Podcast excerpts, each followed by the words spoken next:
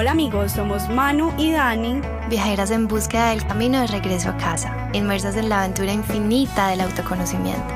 Nos hemos perdido mucho, mucho y muchas veces para encontrarnos y nuestra intención con este podcast es compartirte nuestras experiencias. Experiencias de otros, temas random y otros muy serios. Para acortarte camino o que bueno, por lo menos sepas que no eres el único perdido.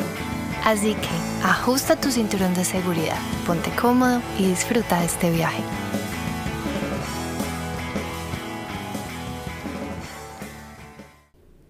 Hola amigos y amigas, bienvenidos y bienvenidas a este otro episodio del podcast El viaje hacia adentro en el que nos seguimos haciendo preguntas, muchas preguntas. No podemos seguir dando por sentado las cosas como las hemos aprendido. Bueno, por lo menos Manu y yo no queremos, ¿cierto? Y para eso traemos nuestros invitados, para esto una indagación personal y del viaje profundo hacia adentro. Entonces, hoy tenemos un invitado que yo amo, que conocí eh, trabajando ¿cierto? Somos colegas, aunque no crean, yo soy publicista.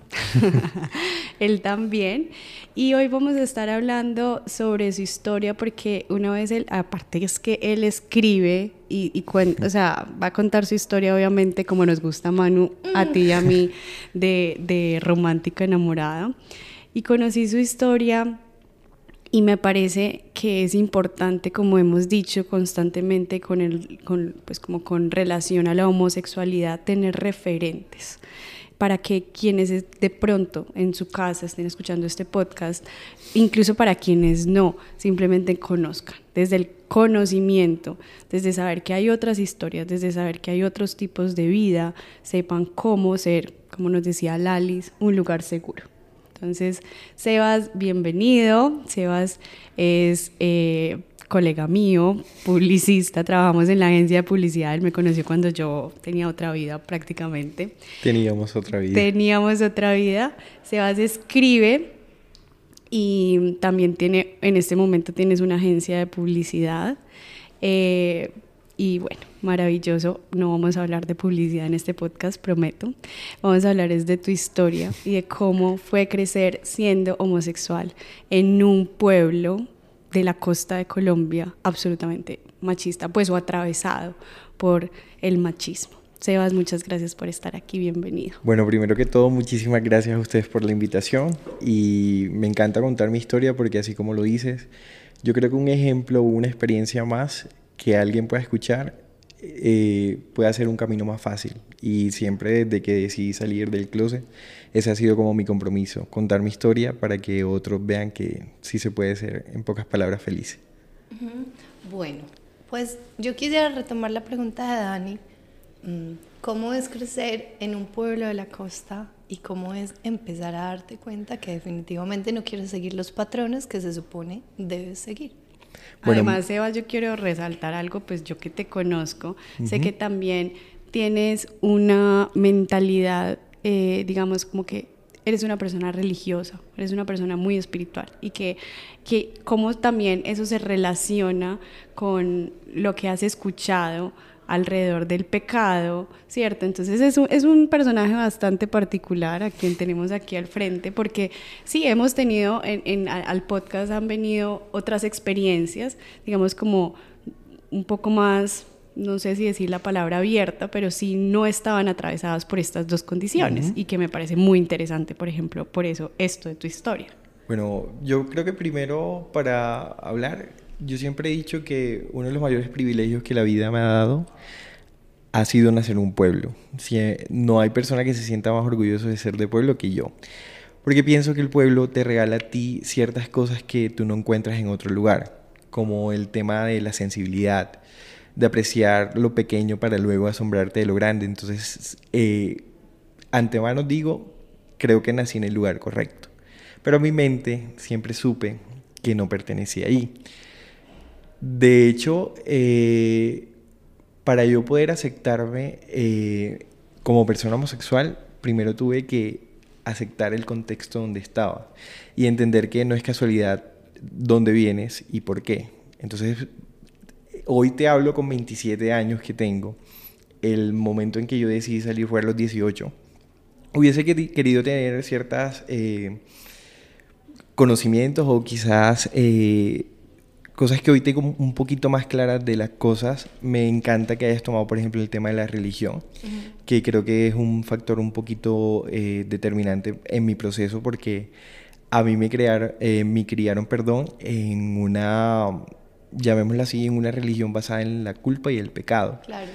Entonces, en toda esta evolución que yo tuve, yo siempre me sentí culpable por la homosexualidad, porque, bueno, te, te, creas pues, creces con un Dios justo, un Dios eh, anotador de pecados, donde estás condenado a ser gay por, pues, eh, por ser gay, estás condenado al infierno y todo ese tipo de cosas.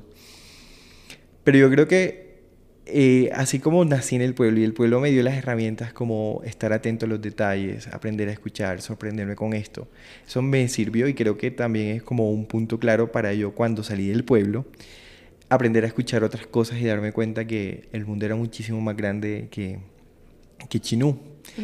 Sebas, pero antes de que continúes, yo quiero saber cómo porque entiendo el momento en el de mm. salir del closet, pero ¿qué pasaba antes en ti? ¿Qué sentías? O sea, ¿cómo se siente? Es que son tantos temas al mismo tiempo como para contar una historia, pero bueno, mira, yo creía que ser gay era malo.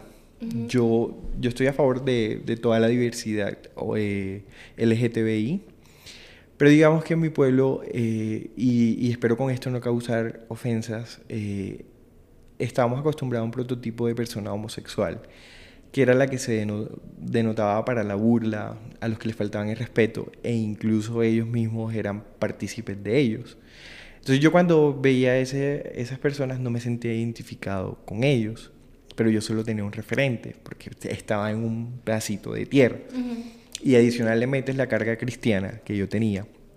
Entonces tú dices, por un lado no quiero ser la burla de los demás, por otro lado no me quiero ir al infierno. Era como, como los dos puntos. Pero la vida, yo siempre he dicho que, que si tú sigues la, la, vida y las pistas que te da, pues te llevan a, al lugar, llamémoslo como ustedes dicen inicialmente, un lugar seguro. Sí. Y haber venido a Medellín creo que fue mi manera de, soltar mis alas. Y entendí y empecé a conocer gente. Entonces ya entendí que yo soy orgulloso de ser gay. O sea, si yo me lo puedo tatuar en la frente, me lo tatúo. Pero creía que ser gay te condenaba a ser gay, nada más. Entonces aquí entendí que tú puedes ser gay, pero puedes ser una persona profesional, puedes ser amigo, hijo, vecino, todo lo que quieras, pero allá era como, eres gay, eres gay. Entonces empecé a conocer como mucha gente y digamos que eso alivió un poquito más. Obviamente el miedo y, y que van a decir mis papás eh, era más difícil. Yo voy a hacer un paréntesis que me parece súper importante, o por lo menos en mi historia, creo que es de los pedazos más hermosos que puedo contar. Yo toda mi vida creí que mis papás eh, se iban a sentir avergonzados por mí, por ser gay, y al final me di cuenta que ellos lo único que tenían era temor a que la gente me hiciera daño. Y, y tú te das cuenta que, que el amor de padre trasciende muchas cosas. Obviamente, y esto lo digo en general porque yo hoy que tengo más conciencia de que ser papá, aunque no lo soy, pero ya estoy en un momento donde honro esa, esa labor tan difícil. Es que tu papá no viene con un manual que diga cómo afrontar que mi hijo es gay. o sea, no viene con un manual de cómo ser papá primero, y menos cómo ser un papá de un hijo y, gay. Y, además no hay reglas exactas para, para, para eso. Totalmente. Entonces yo tenía claro que si mis papás me rechazaban, si mis papás se emputaban conmigo sucesivamente, era algo que yo tenía que aceptar, porque suena cruel decirlo, ellos también me tenían que aceptar a mí. Entonces yo también estaba exigiendo lo que ellos deberían también exigirme a mí. Entonces yo, mi tarea, y creo que es la tarea de todos los hijos cuando tomamos la decisión de abrirnos, es educar a tu papá. Educarlos, darles a entender eso. A mí me tocó ese proceso, pero sobre todo dejarle claro que el único daño que a mí me pudo hacer la vida fue yo mismo al negarme de eso como buen costeño, eh, nosotros creemos, crecemos mucho con, con, el tema del que dirán. Yo, eso también fue soltarlo. Y con la religión me pasa algo muy bonito y, y, lo quiero hacer mención antes de que se me olvide y le quiero dar mucha relevancia. Yo un día le dije a Dios, Dios, mi, mi evolución y mi fe, ha perdón, mi fe ha evolucionado mucho estos últimos años. Yo un día, le- hablando como si fuese mi amigo, le dije a Dios, yo quiero, yo al fin y al cabo creo que nunca te he sentido como realmente eres tú, sino como la gente me ha condicionado a sentirte. Permíteme descubrirte, permíteme entender quién eres, cómo me acerco a ti. Y yo no les puedo explicar qué se siente, ni tampoco, pero desde que yo tomé ese acto de fe, mi, mi fe con Él evolucionó, cambió, pero sobre todo se acercó. Hoy Dios, llamémoslo así, es mi mejor amigo y sobre todo entiende algo, mi humanidad. Creo que es lo, lo que nos aleja de, del Dios porque creemos que entre más perfectos somos más dignos de Él. Entonces, entre tantas teorías que hoy tengo o tantas cosas a favor que yo llamo soplos de esperanza que me he dado, es creer que Dios lo único que mira en ti es tu bondad y que el paso que tú dejes en este mundo sea para dejarlo mejor. Y perdónenme la expresión porque Interrumpimos este episodio para recordarles que durante todo este año tendremos diferentes fechas de Mini Vida, un espacio en donde los invitamos a vivir la vida en equilibrio. Así como decimos nosotros, por una tanda de reggaetón, otra de mantras y disfrutar de la vida y de la espiritualidad. Entonces, eh, si quieres más información y quieres asistir a nuestras mini vidas, ve al link de nuestra biografía en Instagram, arroba conecta con sentido. No, no lo voy a, lo voy a omitir porque, eh, porque sí, eh, es, muy, es una expresión muy costeña, pero bueno. Ay, no, yo quiero. Es que a Dios no le importa si tú das culo, ¿me entiendes? Claro, pero está muy bien porque Sí. eso es. A Dios lo único que tiene en cuenta contigo es que realmente eh, el paso que tú des por la vida sea mejor y que cada persona que toques lo acerques a Él. Es que hemos sido nosotros mismos y la religión lo que nos hemos alejado, eh, hemos hecho que se alejen de Él. Y pues yo hoy no sé si Dios es negro, azul, es el que me presentaron eh, en la iglesia, no tengo ni idea. Pero sí sé que existe una persona o un ser eh, infinito, llamémoslo así, que está. Y desde que yo di ese acto de fe, mi vida ha cambiado muchísimo. Sé que estoy mencionando muchos temas a- al mismo tiempo, pero por ejemplo, en, en el COVID, por ejemplo, que fue un proceso también duro para todo el mundo, a mí lo que me salvó fue la fe. Sí. Y hoy lo que me ha salvado es la fe, de poder creer y aferrarme en algo. Y eso ha sido pues como lo, lo, lo más importante en este sentido. Y con respecto al pueblo, ya entrando un poquito más pues como... Yo quisiera decir algo frente a la religión y es, en mi experiencia también crecí, mm, pues que lo he dicho muchísimo, con la religión supremamente marcada. Y en algún momento me di la oportunidad de alejarme un poco de la iglesia, pero de acercarme más a Dios. Y fue el regalo más maravilloso porque entendí que de verdad el mensaje de Dios está en todo el mundo, lo puedo vivir y lo puedo experimentar y lo puedo disfrutar y puedo sentir a Dios en tus ojos y en el mensaje que hoy nos estás dando. Y al final, me acuerdo que mi mamá me decía mucho como, ay, el diezmo, ay, yo no sé qué, ay, en la iglesia. Y yo le decía, puede que tenga o no tenga para el diezmo, pero cada acción que yo realizo los lunes, martes, miércoles, jueves, viernes, justo tuvimos esa conversación cuando yo trabajaba en la fundación, le decía, ¿qué puede ser más valioso si estoy entregando mi vida al servicio o que traiga un sobre con dinero? Y cómo nosotros empezamos a descubrir que Dios cómo nos va a juzgar por las maneras que elegimos de amar. O sea, como que eso para mí no tenía mucho sentido. Y eso fue una de las cosas que me empezó a alejar Claro. un poquito de la iglesia, pero siempre teniendo a Dios claro en el corazón. Yo, por ejemplo, Sebas, voy a decir algo ahí con eso.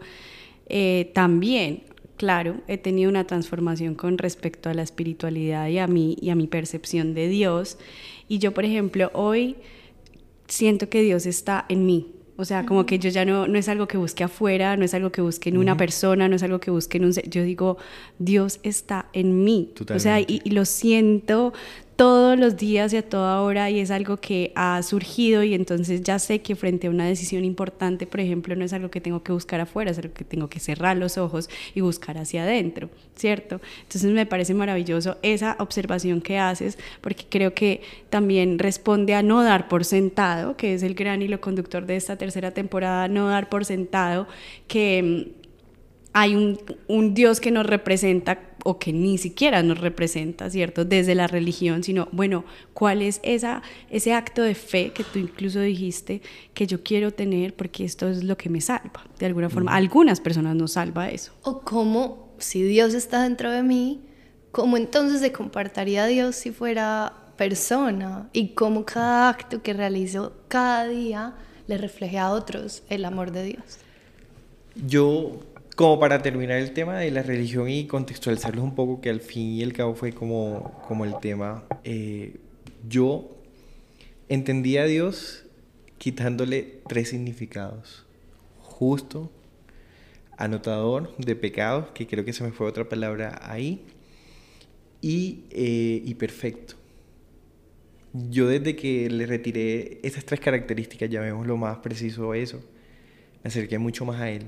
Y lo lindo ha sido que así como yo lo he evolucionado, la gente a mi alrededor, sin ni siquiera yo hablarlo y eso, que son mis amigos, mi gente más cercana, también ha hecho esa evolución con Dios. Es que nos criaron con una teoría un poco, creo yo, doble moralista.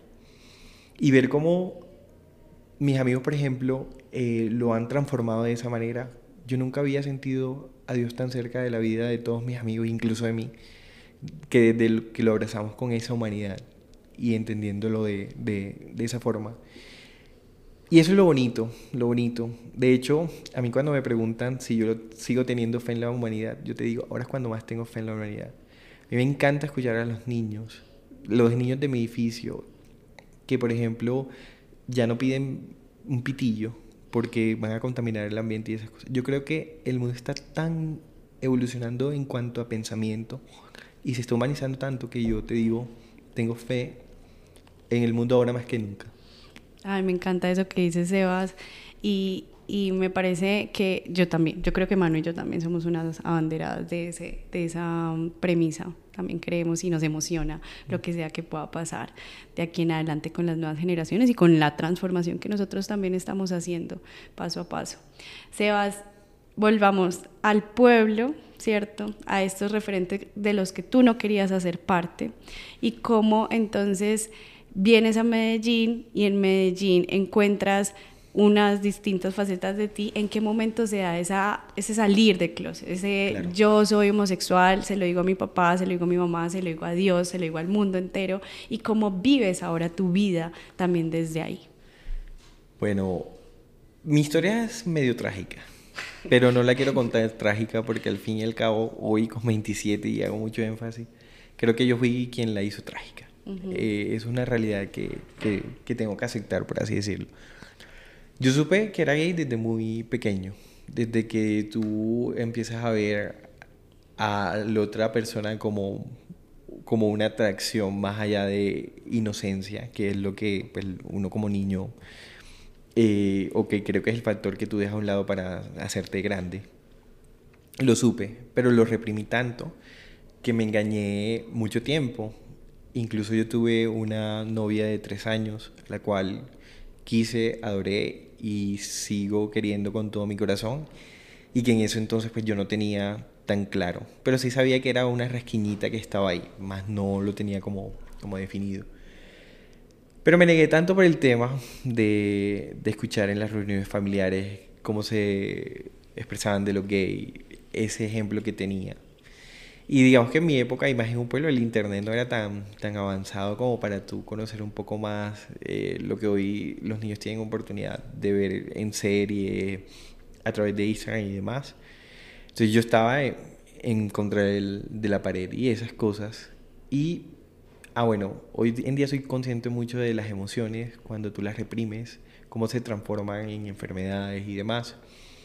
A mí eh, me dio depresión a los 14 años, 14, 15 y 16, una depresión muy fuerte con intentos de suicidio. Eh, pero nadie sabía realmente qué me estaba pasando a mí. Es muy chistoso porque mi psicóloga, entre tantas mentiras que le dije para que no se notara que, que estoy así porque estoy descubriendo que soy gay, pensaba que era Crepúsculo que me había enfermado de, de, tanto verlo y que me prohibía los vampiros. Sebas, y, y, y, acá me parece importante aclarar, bueno, o contarles que en un estudio que se hizo en Australia, em, las, las personas que están atravesando em, como su descubrimiento de identidad de género, yo no sé eso cómo se podría decir, pero digamos como que esta gran transición son tres veces más propensos a experimentar depresión, entonces que es algo completamente normal dentro del proceso, pues, mm. o mucho más alto que para un niño que nos esté haciendo ese tipo de preguntas. Es que pienso que uno de los factores que deprime al ser humano, eh, entre otros tantos, es reprimirse, porque, digámoslo así, estás viviendo tenso y a nadie le gusta vivir tenso. Y obviamente el cuerpo y la mente se cansan de, de, de, de esa de estar en ese mood. Por en contracción, claro, no es nuestra naturaleza. Porque es una pelea contigo mismo constantemente y, y, el cuerpo y la mente lo resienten. Entonces, bueno, yo afronté una depresión muy fuerte. Eh, creo que con ella hoy le agradezco porque me dio muchas herramientas para hoy verme fuerte ante el mundo y ante cualquier adversidad, porque todo al final termina teniendo su lado positivo. Eh, y yo llegué a Medellín con la condición de que si me deprimía me tenía que volver porque obviamente mis papás preocupados eh, vieron el factor. Entonces yo aquí entré a una universidad donde empecé a ver a gente como yo y darme cuenta que me podía identificar con este, que tenía ciertas cosas de este. Y vi, fui viendo un panorama mucho más amplio del tema. Y bueno, ahí, decidí contárselo a alguien que inocentemente lo contó en una reunión donde estaba una persona, un familiar mío. Y eso se convirtió en el cuento del pueblo, literalmente, el chisme del pueblo.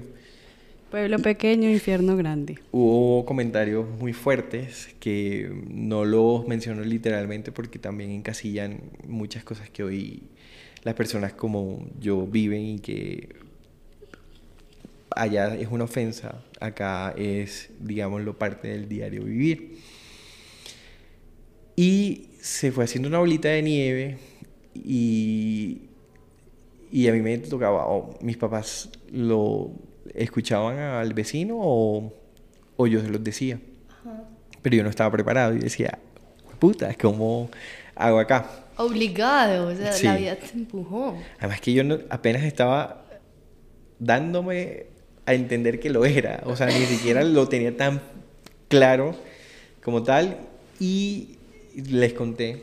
Entonces, obviamente mis papás con 18 años, dependiendo tú de ellos y todo el cuento, sí, indudablemente decían, Sebastián, mi hijo gay.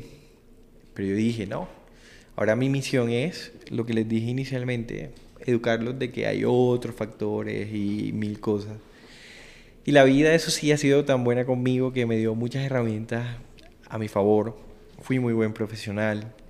Eh, tengo un proyecto personal que nació con ello, que se llama Letras de Autores y mil otras cosas que a mi alrededor pasaron. Entonces mis papás se fueron dando cuenta que no solo era gay, sino era el creador de letras de autores, el buen estudiante, el buen amigo y esas cosas. ¿Qué te digo? Y esto sí lo tengo que aplaudir porque tampoco les puedo decir al pueblo que todo es malo. Hoy, hoy, hoy, eh, casi 10 años después, sí ha evolucionado a chino pero me siento muy orgulloso de haber sido una de las personas que hizo que el camino para otro fuera mucho más fácil. Hoy yo llego al pueblo nuevamente, ya yo soy un extranjero de él porque no voy casi, por, pues porque ya mi vida la estoy haciendo acá en Medellín. Y, y volver es darme cuenta cada día que está mucho más abierta la, las cosas. Incluso veo niños más libres y eso. Y eso también se lo atribuyo mucho al tema de las redes sociales. Yo soy fanático de las redes sociales. Siempre he sido una persona que cree que, que las redes sociales no, no han sido de todo mal. Te han permitido a ti tener voz y voto en muchas cosas. inspirarte a gente como tú y como yo. que es lo, la cercanía que hacen, llamémoslo los influencers y ese tipo de cosas. Sebas, y bueno, por un lado, la importancia de contar la historia, porque creo que en las familias y en los pueblos y en las ciudades y en el mundo, la importancia de conocer la historia de otro para uno, no repetirla, sino tener el permiso de seguir ese camino y hacerlo diferente y como que quitarle peso a los que vienen detrás, ¿cierto? Como que siendo que tu experiencia, así como dices, logró abrir a Chinu para que quienes venían creciendo dijeran, bueno, eso también es una salida y está perfecto. Y quería preguntarte, ¿cuáles son esas herramientas de las que hablas que pudiste utilizar para educar a los papás? Y creería más bien que más que educar a los papás, porque claramente estabas mucho más chiquito, ¿qué herramientas crees que nosotros podríamos utilizar o quienes nos escuchan para apoyar a una persona que se acerque y, y acompañarlo en ese camino o en ese proceso o esa educación de la que hablas del acompañamiento? Yo creo que en el camino existieron muchas herramientas, pero para mí lo más importante fue abrazar mi historia. Es decir, o sea, si yo la viví, si yo la sufrí, yo no puedo ser eh, egoísta con el otro y quedármela solo para mí. De hecho, es muy curioso porque mi mamá es una persona muy prudente. Yo sí salí el hijo que todo lo publica en Instagram, básicamente. Y ella me decía, pero guárdate esa historia para ti, deja que en el pueblo se olvide, no tienes que estar todo escribiendo sobre el tema, lo vivido y esas cosas. Y yo le decía, mamá, yo quiero seguir contándola porque alguien me está escuchando. Y hoy te digo que la importancia de que alguien te escucha o que tú te sientas escuchado es algo que no tiene precio y que muy pocos tienen el privilegio de sentirlo. Y si en mí puedo hacerlo, lo seguiré haciendo. Entonces creo que esa fue como la herramienta más importante, contar mi historia y seguirla recordando, pero sobre todo seguirme inspirando de las otras historias que hay en el mundo, porque hay miles. Y es muy bonito porque es la hora, 10 años después, donde hay niños de Chinú que me escriben gracias por hacer el camino más fácil. Y eso ha sido una recompensa muy bonita, la verdad. Ya, eso todo tiene sentido. Sí. Ya, todo tiene sentido. Ser referente para otros. Sí. Sebas, gracias. Eh, nos podríamos quedar mil horas. Yo sé que tienes mil historias y de hecho quisiera...